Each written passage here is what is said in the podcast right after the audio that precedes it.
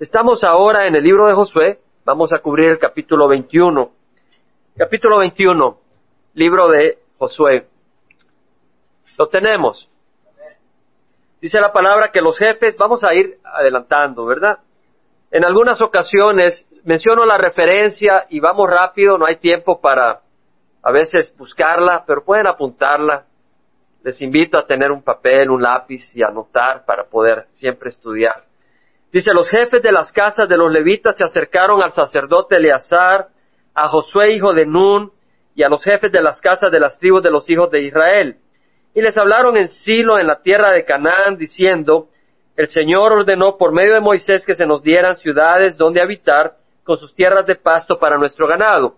Entonces los hijos de Israel dijeron, dieron de su heredad a los levitas estas ciudades con sus tierras de pasto de acuerdo al mandato del Señor.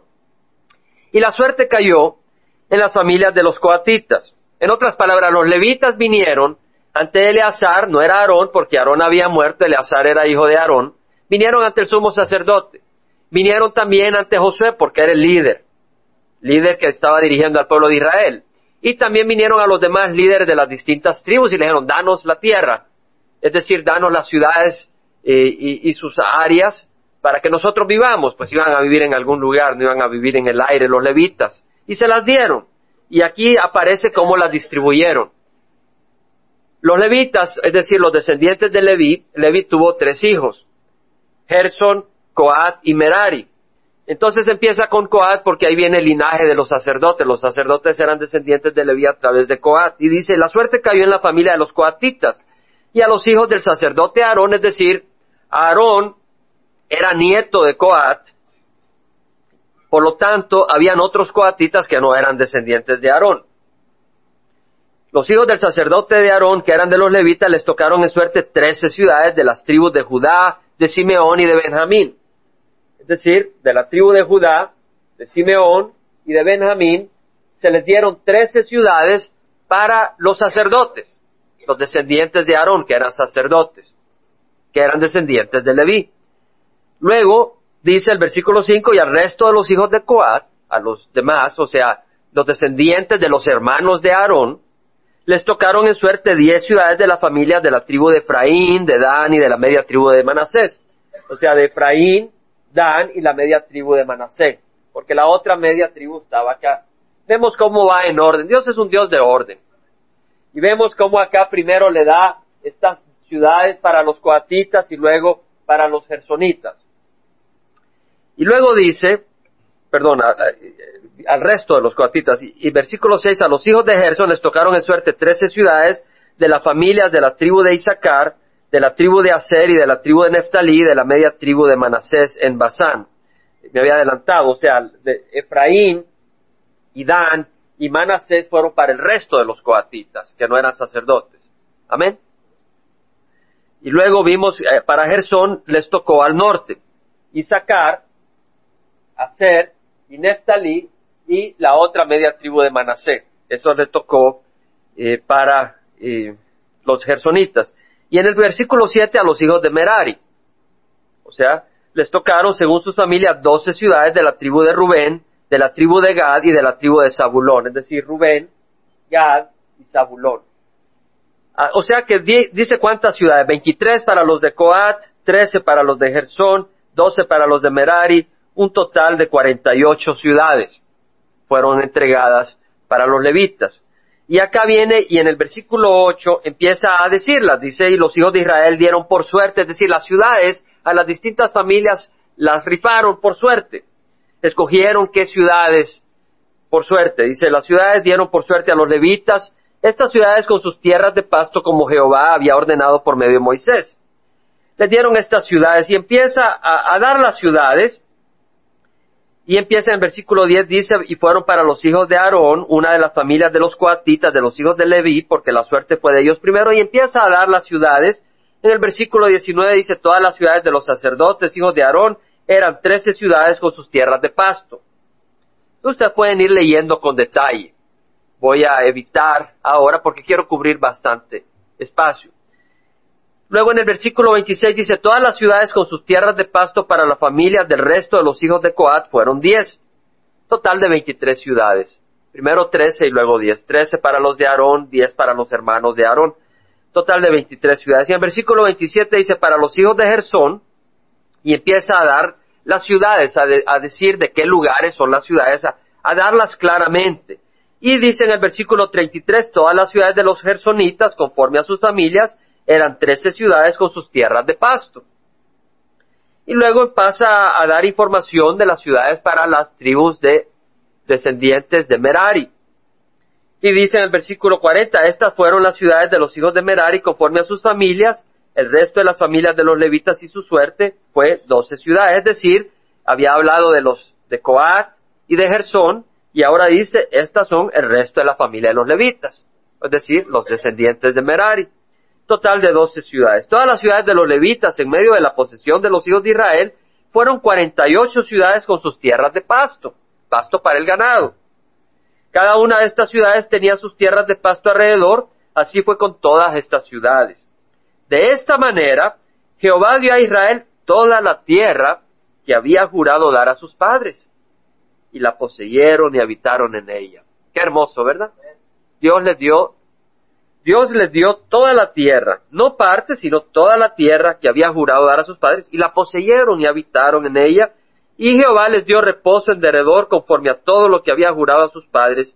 Ninguno de sus enemigos pudo hacerle frente, Jehová entregó a todos sus enemigos en sus manos, no faltó ni una palabra de las buenas promesas que Jehová había hecho a la casa de Israel, todas se cumplieron. Gloria a Dios. Gloria al Señor. Este es el capítulo. Ahora vamos a meditar en algunas partes. En el versículo 1 al 3, vemos que los levitas se acercaron a Eleazar a Josué, a los jefes de las tribus, en Silo, en el centro de la tierra.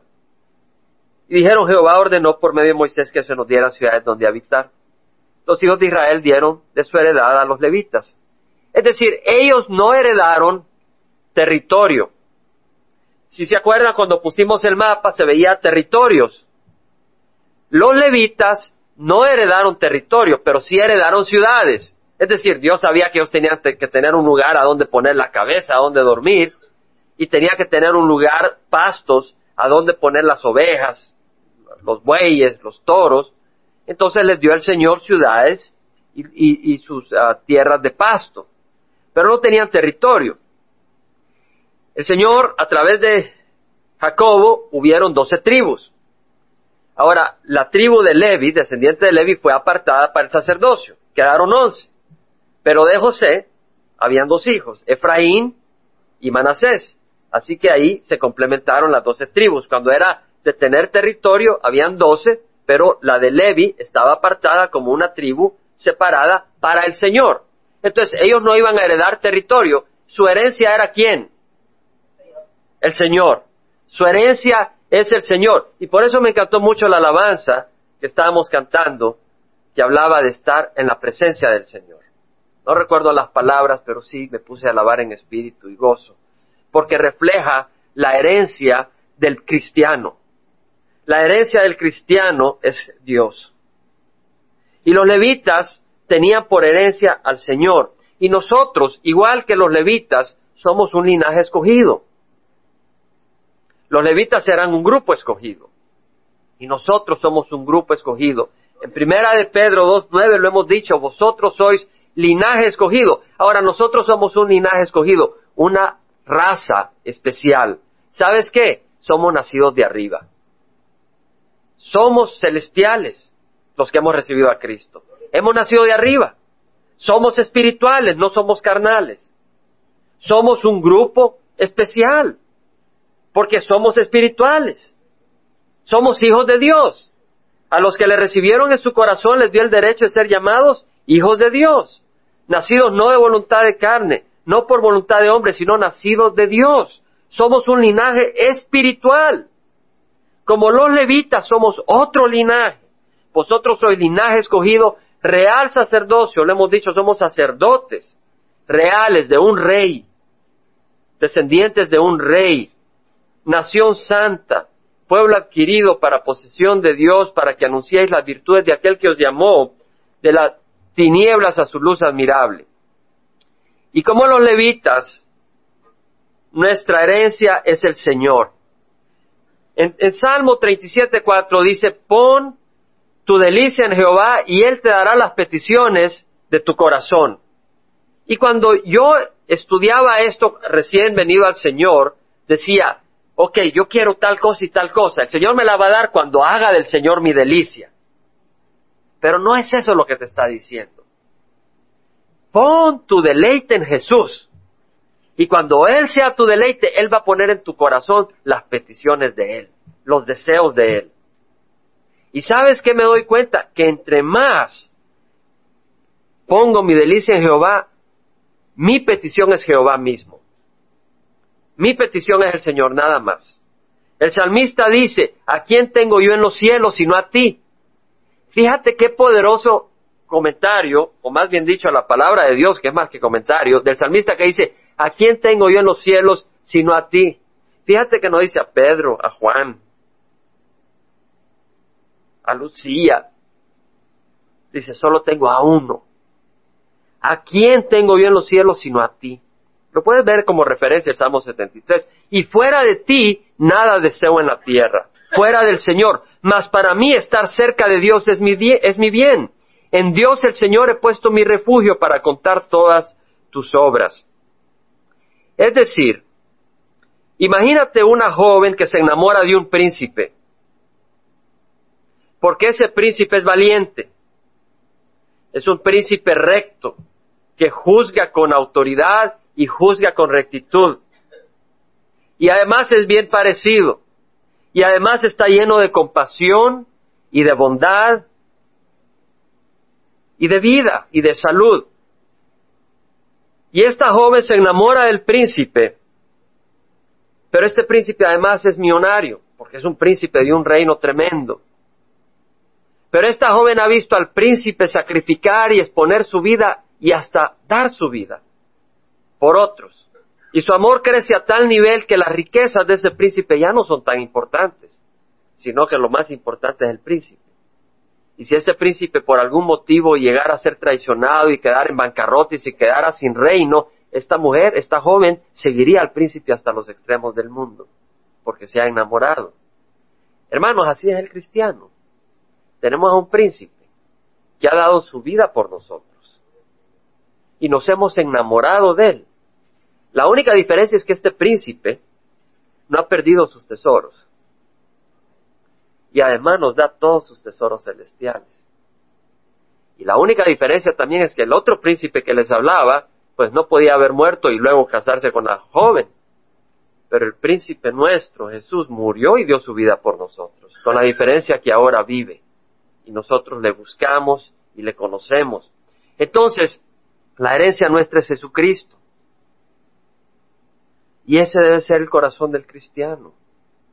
No estamos bajo la ley, sino que estamos bajo el Espíritu. Quisiera hacerte notar otra cosa, que los levitas ya habían recibido la promesa de Dios a través de Moisés de las ciudades y los, los terrenos de pasto, ¿cierto o no? Lo dice la palabra del Señor. Versículo 2 dice, le hablaron en Silo, en la tierra de Canaán, diciendo, Jehová ordenó por medio de Moisés que se nos dieran ciudades donde habitar. Es decir, había una promesa. Amén. ¿Sí o no? Había una promesa. Había promesa de ciudades para los levitas. ¿Las habían recibido? No. Habían pasado varios años tomando la tierra prometida. La habían tomado. Pero no habían recibido la ciudad de los levitas. ¿Se quedaron sentados esperando a recibirla? No. La pidieron, la reclamaron. Y lo que te quiero decir es de que las promesas están hechas, pero se hacen efectivas y se cobran a través de la oración. Los levitas las pidieron. Y la oración venimos ante Dios y pedimos. El Señor dice a través de Santiago, no tenéis porque no pedís. Santiago 4.2. Él dice, no tenéis porque no pedís. Y también dice, a veces no recibís cuando pedís porque pedís con malos propósitos. Pero el punto es, no tenéis porque no pedís. Hay promesas hechas, pero nosotros podemos perderlas si no las pedimos, si no las reclamamos. Yo quiero darte un ejemplo en la Biblia. Vamos a ir a Daniel. Libro de Daniel, capítulo 9. Daniel fue un hombre que desde muy pequeño, de unos 12 años, fue llevado cautivo a Babilonia. Cuando Babilonia empezó a atacar a, Jerusalén y se empezó a llevar a los judíos cautivos, y en el año 586 antes de Cristo destruyeron el templo y se llevaron a los pocos que quedaban de cautivos. Daniel se fue llevado en la primera, en el primer grupo de cautivos y los llevaron a la corte del rey a los jóvenes que eran la crema de la crema para indoctrinarlos y prepararlos y, ser parte del gabinete del rey Nabucodonosor. Pero a Daniel le fue muy bien. En el capítulo 2, vamos brevemente, en el capítulo 2 leemos la historia del sueño que tuvo Nabucodonosor y nadie en su terreno, en su, en su imperio, supo eh, descifrar el sueño, mucho menos decir cuál había sido el sueño, porque él dijo, dígame el sueño, si de veras, si de veras saben la interpretación, dígame cuál es el sueño. Porque si yo les digo el sueño y me dicen la interpretación, no sé si es verdad. Y Daniel fue el único que pudo decirle el sueño y la interpretación. Y en el versículo 47 el rey habló a Daniel y dijo, en verdad que vuestro Dios es Dios de dioses, Señor de reyes y revelador de misterios, ya que tú has podido revelar este misterio. Entonces el rey engrandeció a Daniel y le dio muchos y espléndidos regalos y le hizo gobernador sobre toda la provincia de Babilonia y jefe supremo de todos los sabios de Babilonia. Vemos la posición que logró tener a Daniel, una posición de autoridad. Y si vas al capítulo 5, tenemos la historia de Belsasar, que hizo un gran banquete, invitó a mil de sus nobles y sacó los vasos de oro y plata que Nabucodonosor había sacado del templo de Jerusalén y empezaron a tomar vino y a beber con las mujeres, con las concubinas, en una gran fiesta, con los vasos sagrados de Israel. Y el Señor mandó una mano que le escribió Mene, Mene, Tekel, Uparsin, y se le dio diarrea al pobre Belsasar, le temblaron las piernas, se le aflojaron los muslos, las caderas. Imagínate ver de repente una mano escribiendo en la pared y mandó a ver quién le podía decir algo y trajeron a Daniel y Daniel dijo que era, le dijo, ¿sabes qué? Estás acabado, Balsasar. No has honrado al Dios, creador del cielo y de la tierra y te va a ir muy mal. El, el reino se, se, te quita de ti hoy y es dividido. Y ocurrió, esa misma noche fue asesinado Belsasar. Pero eh, Belsasar eh, honró a Daniel porque le dijo lo que iba a suceder y en el versículo 29 dice que le pusieron un collar de oro al cuello y proclamaron acerca de él que él tenía ahora autoridad como tercero en el reino. Belsasar era rey, su padre había, estaba en Arabia, pero era el rey principal y ahora Daniel iba a reinar con ellos, solo que a Belsasar se le había acabado porque esa noche lo mataban. Pero fue un hombre con autoridad y, y esa noche Darío el Medo recibió el reino los que atacaron, y el versículo 1 del capítulo 6 le pareció bien a Darío constituir sobre el reino 120 sátrapas, es decir, gobernadores que gobernaran en todo el reino, y sobre ellos tres funcionarios, uno de los cuales era Daniel, a quienes estos sátrapas rindieran cuenta para que el reino fuera perjudicado, pero este mismo Daniel sobresalía entre los funcionarios y sátrapas porque había en él un espíritu extraordinario, de modo que el rey pensó ponerlo sobre todo el reino. ¡Wow! Imagínate el poder de este hombre de Dios. Daniel fue un hombre eh, de gran poder y autoridad en el reino de Babilonia. Pero vamos a ver que este hombre no fue corrompido por el poder, no fue corrompido por la autoridad, no fue corrompido por la, la riqueza, sino que era un hombre de Dios. Y vemos en el capítulo 9 primer versículo, que en el primer año de Darío, rey de Asuero, descendiente de los Medos, que fue constituido rey sobre el reino de los Caldeos, en el año primero de su reinado, yo Daniel, Daniel es el que está hablando, yo Daniel pude entender en los libros, ¿qué libros? Los libros sagrados. El número de los años en que por palabra de Jehová, que fue revelada al profeta Jeremías, debían cumplirse las desolaciones de Jerusalén, setenta años. Volví mi rostro a Dios el Señor para buscarle en oración y súplicas, en ayuno, silicio y ceniza.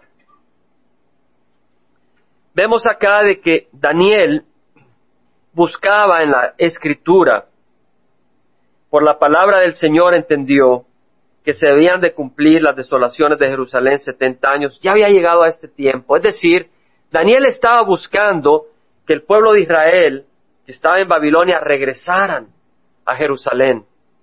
Y estaba buscando el tiempo para esta promesa que Dios había hecho. Esta promesa había sido hecha a través de Jeremías. Y Daniel estaba buscando cuándo iba a ser la fecha en que el pueblo de Israel iba a regresar a Jerusalén. Y están buscando y dice, pude entender por la palabra del Señor.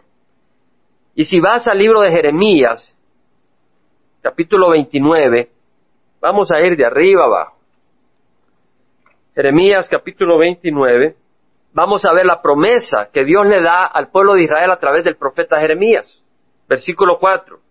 Así dice Jehová de los ejércitos, el Dios de Israel, a todos los desterrados que envía al destierro de Jerusalén a Babilonia.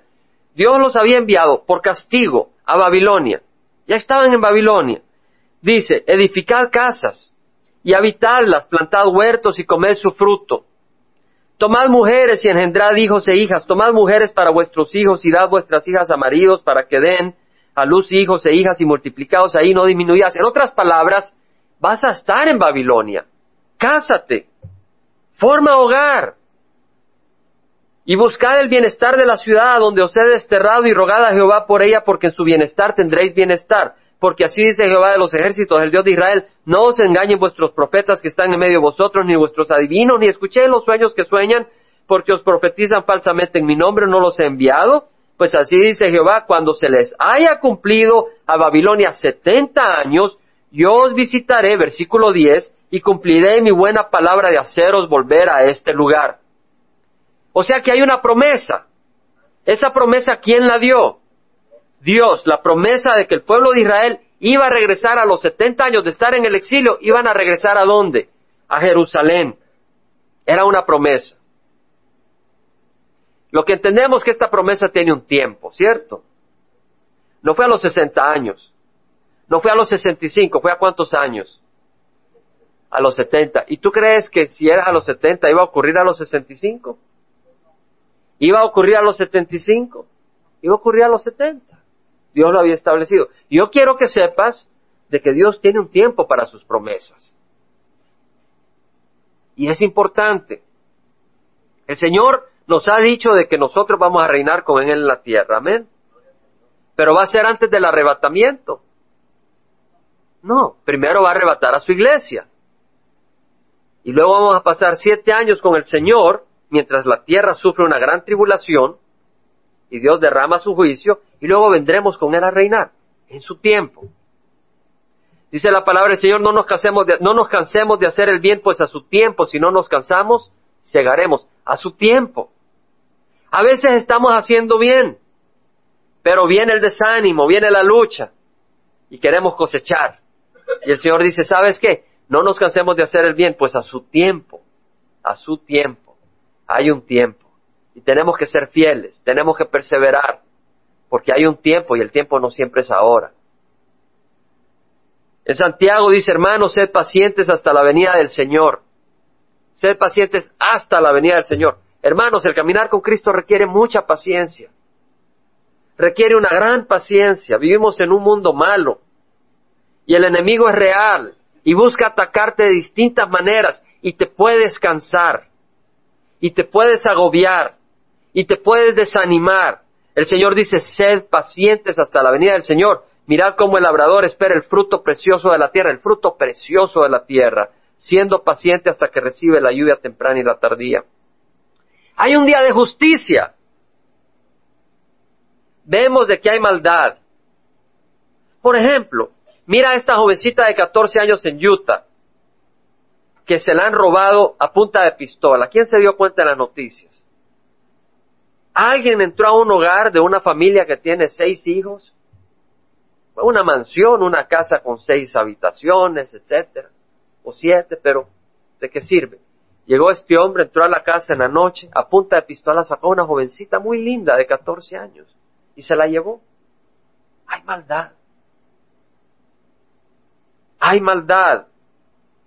Hay maldad. Y hay un día donde Dios va a hacer juicio. A veces uno se desanima al ver las injusticias del mundo, ¿cierto? A veces ves injusticias, tal vez te las hacen a ti, en el trabajo o en algún lugar, y ves que te, te, te hacen mal. Pero hay un día de justicia. En el Salmo 73, el salmista, versículo 2 dice, en cuanto a mí, mis pies estuvieron a punto de tropezar, casi resbalaron mis pasos, porque tuve envidia de los arrogantes al ver la prosperidad de los impíos. Muchas veces el impío allá anda en su carro, ¿no? Allá anda en las calles, voltea a ver, anda vendiendo su droguita y destruyendo jovencitos, destruyendo jovencitas. Y cuando necesitan más dinero y no tienen dinero, las hacen prostitutas. Y no, no las reciben con amor, sino que las violan violentamente. Y vemos la destrucción. Dice este, tuve envidia de los arrogantes al ver la prosperidad de los impíos. Versículo 12. He aquí estos son los impíos, siempre desahogados, han aumentado sus riquezas. Y dijo él, ciertamente en vano he guardado puro mi corazón y lavado mis manos en inocencia. En otras palabras, me he sacrificado. Y los que están prosperando son los impíos. He sido azotado todo el día y castigado cada mañana. ¿Lees eso en el versículo 14? He sido azotado. ¿Quién es el que está hablando? Un hombre de Dios, Salmo 73. Un hombre de Dios dice, he sido azotado todo el día y castigado cada mañana. ¿Verdad que a veces estás pasando por una crisis? Y dices, ¿por qué si yo amo al Señor? ¿Y por qué me están tratando así? ¿Por qué me está pasando esta situación? Y empiezas a jalarte el pelo y a desesperarte y a desanimarte. Pero se te olvida que hay un día. Pablo y Silas fueron azotados. Estaban en Filipa, Filipos fueron azotados, fueron tirados a la, cárcel, sus piernas agarradas con cadenas, habían sido azotados, estaban sangrando en sus espaldas, en un lugar horrible, cucarachas, ratones, el agua en sus pies. Ahí estaba el carcelero que los había encarcelado por orden de los de las autoridades y estaban alabando al Señor. ¿Cómo podía Pablo y Silas alabar al Señor en esa crisis? Porque sabía que había un tiempo. Sabía que había un tiempo donde el Señor iba a remunerar todo ese sacrificio y sabía de que nada pasaba sin que Dios estuviera en control y que algo bueno iba a venir de todo eso. Y cuando fue el momento más oscuro, a medianoche dice la palabra del Señor, vino un terremoto y se rompieron las cadenas, se abrieron las puertas y el carcelero se arrepintió escuchó el Evangelio y recibió a Cristo. Pero tal vez nosotros como Pablo y Silas estamos tirados en el calabozo y hemos sido azotados y estamos sangrando y no estamos cantando, no estamos alabando al Señor. ¿Verdad que muchas veces hemos estado en el calabozo? ¿Y verdad que no hemos estado alabando al Señor ni cantando? Lo predico porque es la palabra del Señor. Pero le pedimos al Señor que nos vaya revelando más su persona para realmente cuando estamos en el calabozo saber clamar a Jesucristo y saber gozarnos en medio de la tribulación. En el versículo 16, cuando pensaba tratando de entender esto, fue difícil para mí. Hasta que entré en el santuario de Dios, entonces comprendí el fin de ellos. Cuando estamos en una crisis, cuando pensaba tratando de entender esto, fue difícil para mí hasta que entré en el santuario de Dios, entonces comprendí el fin de ellos. O sea, cuando uno entra a la presencia del Señor, uno entiende el propósito de las cosas.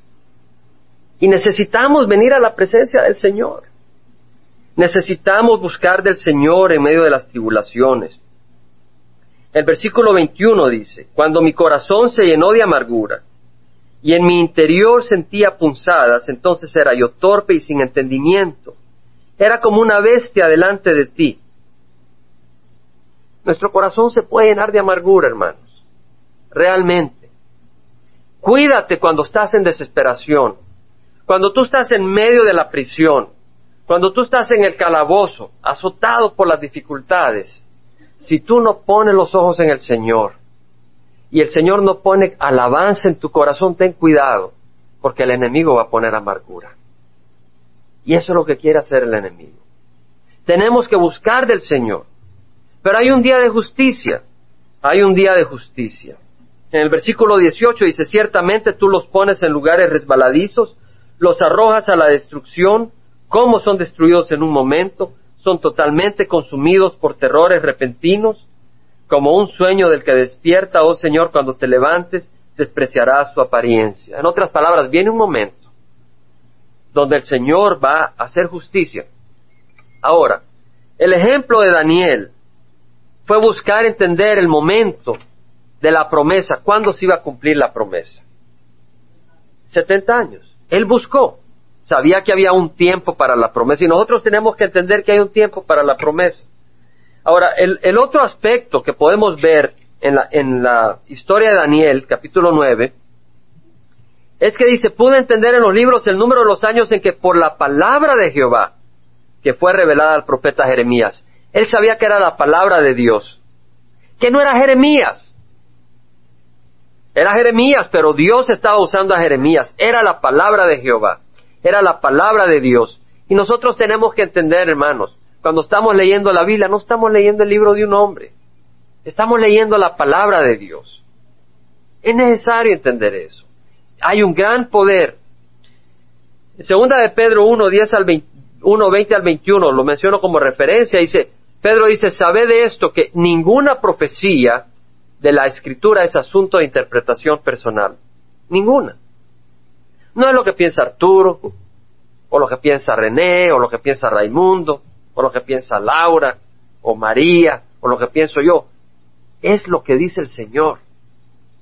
Ninguna profecía es asunto de interpretación personal. Ninguna profecía fue dada jamás por un acto de voluntad humana. Es decir, no fue el hombre que dijo, bueno, voy a escribir una profecía. Sino que hombres inspirados por el Espíritu Santo hablaron de parte de Dios. Es el Espíritu Santo. La palabra de Dios es la palabra de Dios. Daniel sabía que era una promesa de Dios. Capítulo 9, versículo 2 dice, por la palabra de Jehová que fue revelada al profeta Jeremías, debían cumplirse las desolaciones de Jerusalén 70 años. Es decir, que después de los 70 años, el pueblo iba a regresar a Jerusalén. Era una promesa. Y nosotros debemos de conocer las promesas de Dios. Debemos de conocer la voluntad de Dios. Porque si nosotros pedimos a Dios, déjame hacerte una pregunta. Los levitas le pidieron a Josué que le dieran el territorio de Moab. No. Le pidieron que les diera tierras en Egipto. Sabían que no era la, voluntad de Dios. ¿Cuál era la voluntad de Dios? Darle ciudades dentro del territorio de Israel. Esa era la voluntad de Dios. Entonces, los levitas pidieron de acuerdo a la voluntad de Dios. Entonces tú pide de acuerdo a la voluntad de Dios. No pidas de acuerdo a tus caprichos. El pueblo de Israel tomó la tierra prometida en Canaán. ¿Qué tal si ellos hubieran querido tomar otra tierra? China, por ejemplo. ¿Hubiera Dios ayudado a este pueblo a tomar China? No, no era la promesa de Dios. La promesa de Dios era la tierra de Canaán. Y ellos fueron a tomar la tierra de acuerdo a la promesa, de acuerdo a la voluntad de Dios. Tenemos que tomar las promesas de acuerdo a la voluntad de Dios. En Juan dice que esta es la confianza que tenemos delante de Él, que si pedimos cualquier cosa conforme a su voluntad, Él nos oye. Y si sabemos que Él nos oye en cualquier cosa que pidamos, sabemos que tenemos todas las peticiones que le hemos hecho. Es decir, es pedir de acuerdo a la voluntad de Dios. En el capítulo 9, versículo 3, vemos ahora la actitud de Daniel. Daniel se da cuenta que hay una promesa y se da cuenta que es la voluntad de Dios. ¿Verdad? Ahora, ¿qué hace Daniel? Versículo 3. Volví mi rostro a Dios el Señor para buscarle en oración y súplicas, en ayuno, silicio y ceniza. En otras palabras, Daniel viene a orar ante el Señor. Sabía que había una promesa, pero él viene y la busca en oración. Busca la promesa en oración. Dice, el Señor a través de Mateo, que fue el que escribió el Evangelio de San Mateo, pedid y se os dará. Buscad y hallaréis, llamad y se os abrirá, porque todo el que pide, recibe. A veces tú no tienes las promesas del Señor porque no las has pedido. O a veces porque no las conoces. Hay que pedir, hermanos. El que busca haya y al que llama se le abrirá. ¿O qué hombre hay entre ustedes que si su hijo le pide pan le dará una piedra o si le pide pescado le dará una serpiente? Si vosotros siendo malos sabes dar buenas dádivas a vuestros hijos, ¿cuánto más vuestro Padre que está en los cielos dará cosas buenas a los que le pidan? Ahora, tú de padre no le vas a dar un cuchillo a un niño de cuatro años. Porque se va a cortar. Tú no vas a un cuchillo a un niño de cuatro años. Le vas a un cuchillo a un niño de nueve años, ocho años, pero un niño de tres, cuatro años no le un cuchillo filudo de cortar carne de esos grandes. No, lo vas a dar. Sabes que no es bueno aunque él te lo pida. Dios nos promete cosas buenas y nos dice pedírselas. Dará cosas buenas a los que le pidan. Eso incluye pan, necesitas alimento. Eso incluye ropa, necesitas ropa. Eso incluye techo, necesitas un lugar a donde vivir. Pero no solo incluye cosas físicas, también incluye fallas en nuestro carácter. Hay áreas en nuestra personalidad que no están de agrado a Dios. Amén. Y, y sabes qué? Algo que uno aprende en Calvary Chapel y que, que es de la Biblia, pero me gusta porque nunca lo había yo oído con el énfasis que se enseña en Calvary Chapel. El que hace la obra es Dios en ti. Muchas veces venimos al Señor y creemos que ahora que venimos al Señor tenemos que santificarnos, porque ya somos cristianos, y tenemos que quitarnos de todo lo malo, y se nos olvida que el único que puede hacer eso es el Señor. Él es el que va a trabajar en nuestro corazón. Él es el que va a trabajar en las áreas de nuestra vida donde somos, donde estamos fallando. Él es el que va a hacer la obra. Pero ¿qué hay que hacer? Pedírselo. Dice, pedid y se os dará. Cuando se habla de pedir no solo es para cosas materiales, es en áreas de nuestra vida donde sabemos que fallamos. Señor, ayúdame en esta área. Y no descanses en tus propias estrategias.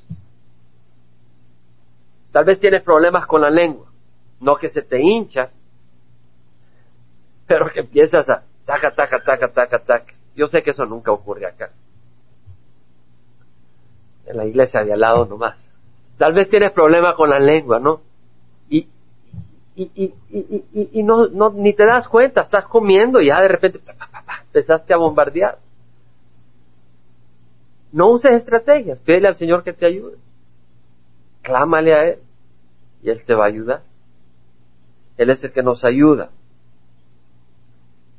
Otra cosa, versículo 3, dice de que Daniel, dice, volví mi rostro al Señor para buscarle en oraciones, súplicas, en ayuno, es decir, de corazón,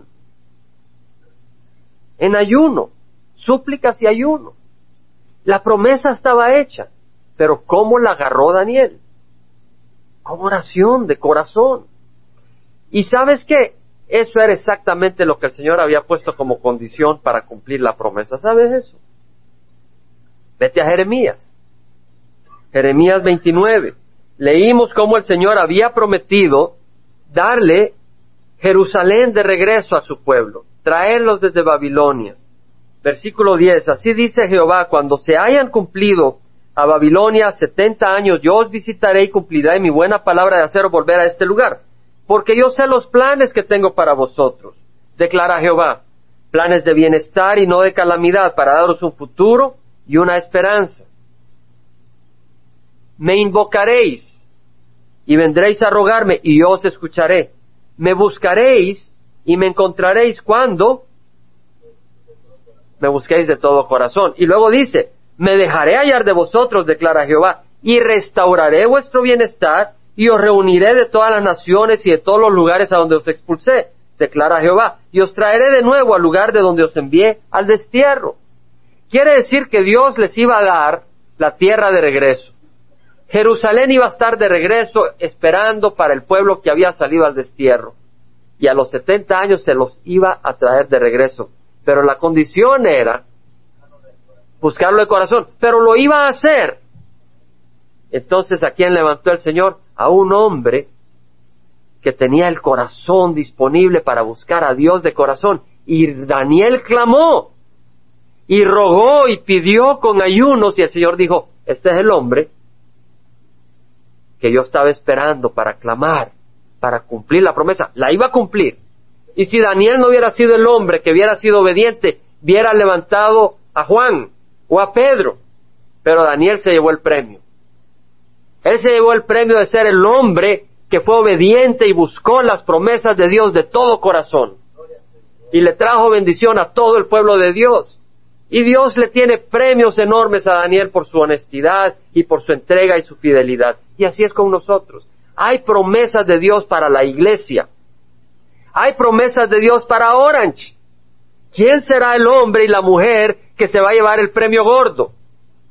Por venir y buscar al Señor de corazón para que se cumplan esas promesas. Y hay promesas de Dios para nuestras vidas. Y tenemos que buscarlas de corazón.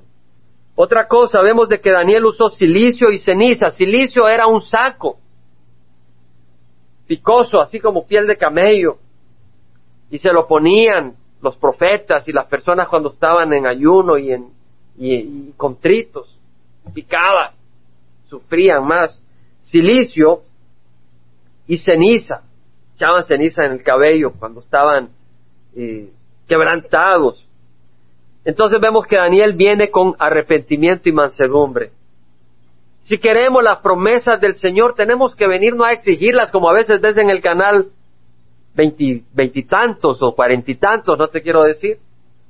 Parece que le están dando órdenes a Dios que hagan las cosas. Esta es mi promesa, dámela. Hoy en la mañana encendí la televisión y le quité el volumen y solo vi a un tipo que ponía los ojos como que te electrocutaban. Yo dije, Dios mío, que yo no predique así. Como que se estaba comiendo a la gente. No es así la cosa. No es así la cosa. Pero hay que venir con arrepentimiento y mansedumbre. Dice el Señor, los sacrificios de Dios son el espíritu contrito. Al corazón contrito y humillado, Dios, no despreciarás. Quiero que leamos, nos vamos a parar y vamos a terminar leyendo la oración de Daniel y aplicándola a nuestras vidas. Daniel capítulo 9, versículo 4. Dice, oré a Jehová mi Dios e hice confesión y dije, ay Señor, el Dios grande y temible que guarda el pacto y la misericordia para los que le aman y guardan sus mandamientos. Reconoce que Dios es de misericordia, que hay un pacto, pero que hay una parte nuestra que es caminar en la luz y en la obediencia del Señor. Y luego dice, hemos pecado. Daniel se había mantenido limpio. Fue un hombre de gran integridad, sin embargo, él no se limpia del pecado, dice, hemos pecado. Yo he experimentado esto cuando se trata de creación evolución. Cuando se trata de creación evolución le he dicho, Señor, perdónanos, aunque yo ya no creo en evolución. Pero el Señor ha puesto en mi corazón ese entendimiento de que qué burros somos y cómo hemos ofendido a nuestro Dios. Y así estaba Daniel diciendo, hemos pecado contra ti, te hemos ofendido, hemos cometido iniquidad, hemos hecho lo malo, nos hemos rebelado y nos hemos apartado de tus mandamientos y de tus ordenanzas. No hemos escuchado a tus siervos los profetas que hablaron en tu nombre a nuestros reyes, a nuestros príncipes, a nuestros padres y a todo el pueblo de la tierra. Tuya es la justicia, Dios es un Dios recto. Oh Señor, y nuestra la vergüenza en el rostro, Estamos avergonzados, como sucede hoy a los hombres de Judá, a los habitantes de Jerusalén y a todo Israel, a los que están cerca y a los que están lejos en todos los países a donde los has echado a causa de las infidelidades que cometieron contra ti. Oh Jehová, nuestra es la vergüenza del rostro y de nuestros reyes, de nuestros príncipes y de nuestros padres, porque hemos pecado contra ti. Un corazón arrepentido. Al Señor nuestro Dios pertenece la compasión y el perdón porque nos hemos rebelado contra Él y no hemos obedecido la voz de Jehová nuestro Dios para andar en sus enseñanzas que Él puso delante de nosotros por medio de sus siervos, los profetas. Reconoce su pecado. Versículo 13. Como está escrito en la ley de Moisés, toda esta calamidad ha venido sobre nosotros porque no hemos buscado el favor de Jehová nuestro Dios apartándonos de nuestra iniquidad y prestando atención a tu verdad. Sabes que si tú vienes al Señor tienes que apartarte de la iniquidad. Lo dice el Señor. Hay que apartarse de la iniquidad. Tú no puedes decir, ok, yo vino al Señor, es gracia, pero no me aparto. Estás, bromeando. Dios es serio. ¿Quiere decir que eres perfecto? No, tu perfección viene por la sangre de Jesucristo. Pero quiere decir de que tomas una decisión. Tú no puedes tener el pie en el muelle y el, otro pie en el barco y estar con ambos cuando el barco está empujándose, te vas a caer en el agua, te van a comer las pirañas. Versículo 14, por tanto Jehová ha estado guardando esta calamidad y la ha traído sobre nosotros, porque Jehová nuestro Dios es justo en todas las obras que ha hecho, pero nosotros no hemos obedecido su voz. Versículo 17, ahora Dios nuestro, escucha la oración de tu siervo y sus súplicas, y a resplandecer tu rostro sobre tu santuario desolado por amor de ti mismo, oh Señor. No es por nuestra justicia, pero para que brille tu luz en Jerusalén de nuevo, para que el mundo tenga un lugar donde sale la ley y la palabra y la presencia de Dios. Es lo que está diciendo. Versículo 18, inclina tu oído, Dios mío, y escucha.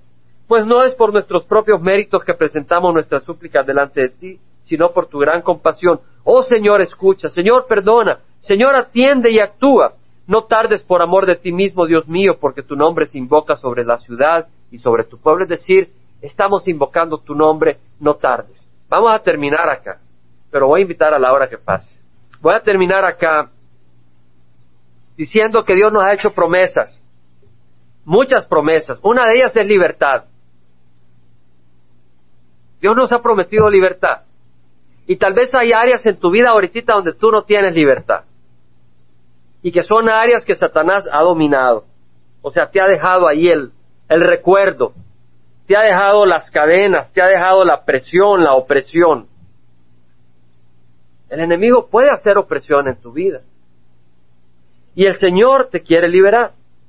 Dice la palabra del Señor que si el Hijo, que el Hijo de Dios se manifestó con este propósito para destruir las obras de Satanás.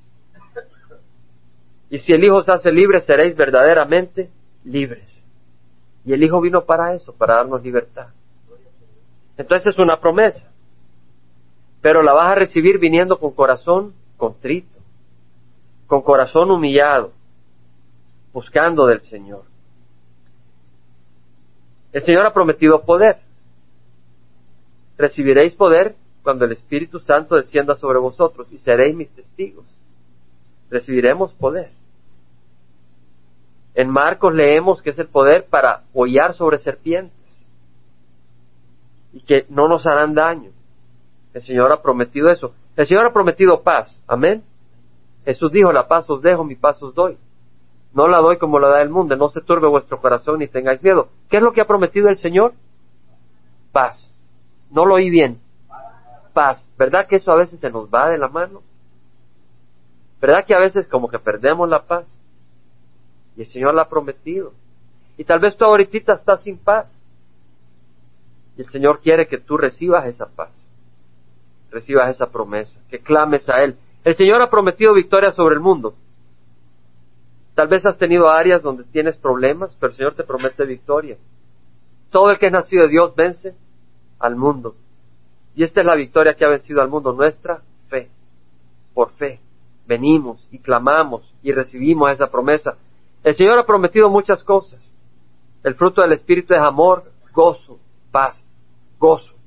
El Señor ha prometido gozo, no felicidad, es decir, no, no risas todo el tiempo, pero sí gozo en medio de las dificultades.